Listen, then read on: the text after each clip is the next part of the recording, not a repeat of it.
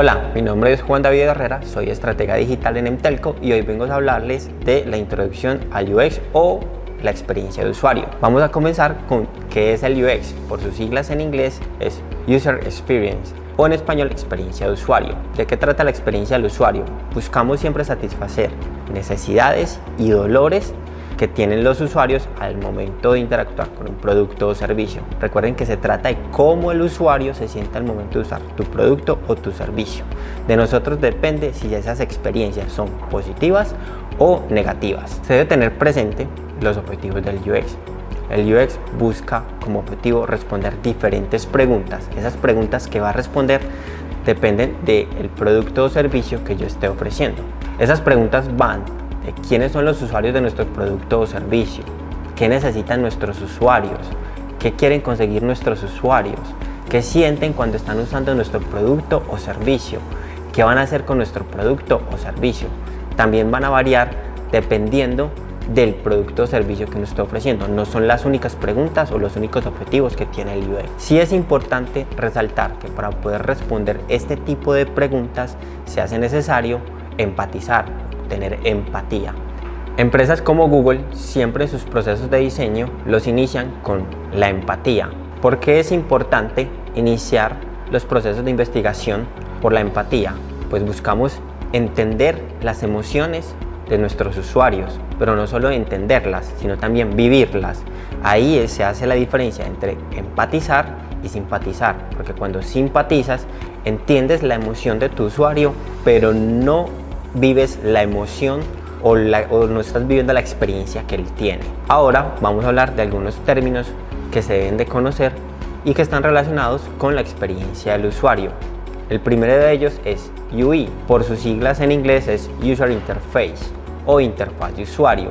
La interfaz de usuario es lo que permite la relación entre los usuarios y el producto o servicio. Podemos hablar de una interfaz de usuario buena es simple y eficiente, pero para que esto ocurra debe haber una buena investigación de usuario antes de realizar una interfaz de usuario. Un ejemplo de esto de interfaz de usuario es la lavadora, los botones de la lavadora en donde puedes programar los ciclos de lavado desde el mundo analógico, pero desde el mundo digital una interfaz puede ser eh, la aplicación del banco. Cuando entras al banco y ves los diferentes botones, las diferentes acciones. Estos son ejemplos de interfaces de usuario. Ahora, ¿qué es la interfaz? La interfaz es la que contiene todos los elementos con las diferentes funciones o características que puede hacer un usuario dentro de tu aplicación o dentro de tu producto o servicio. Nuevamente volvamos al ejemplo analógico digital. El ejemplo analógico sería la lavadora. Aquí podemos tener el tablero donde podemos encontrar el botón de apagado, de encendido, eh, los diferentes ciclos de lavado que pueden tener la lavadora dentro de nuestro mundo digital podemos ver eh, el banco. Entonces, la interfaz, vemos el inicio, vemos eh, las transacciones o los diferentes elementos que dispone el banco para poder realizar tareas dentro de ella. Ahí estamos hablando de las interfaces. También otro elemento que debemos conocer es qué es la interacción. Y la interacción ya es la acción que hace un usuario para poder ejecutar una tarea dentro de la interfaz. Por ejemplo, en la lavadora, cuando yo programo el secado de la ropa, eso es una acción y lo hago a través de la interfaz que diseñé. En el mundo digital, vámonos a la aplicación o al ejemplo del banco. Cuando tú entras al banco y vas a hacer una transferencia, vas a ese botón que dice transferencia y lo toca. Eso es una interacción que se está ejecutando, se está dando en el momento y lo haces para que se ejecute una tarea.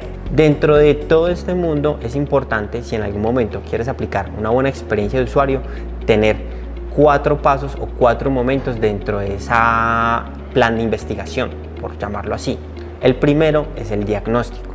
En el diagnóstico que buscamos entender por qué queremos hacer o por qué se quiere hacer una investigación de experiencia de usuario. Luego pasamos al siguiente paso que es la definición y el alcance. Dentro de esta definición y el alcance definimos los objetivos que queremos tener, cuáles son las preguntas que vamos a responder y al final cuál va a ser el resultado, si vamos a entregar un prototipo de una app, si vamos a entregar eh, nuestro arquetipo de usuario, nuestro perfil de usuario. Tercero, viene el trabajo de campo. En el trabajo de campo, ¿qué vamos a hacer? Vamos a ejecutar todo lo que definimos en la etapa anterior.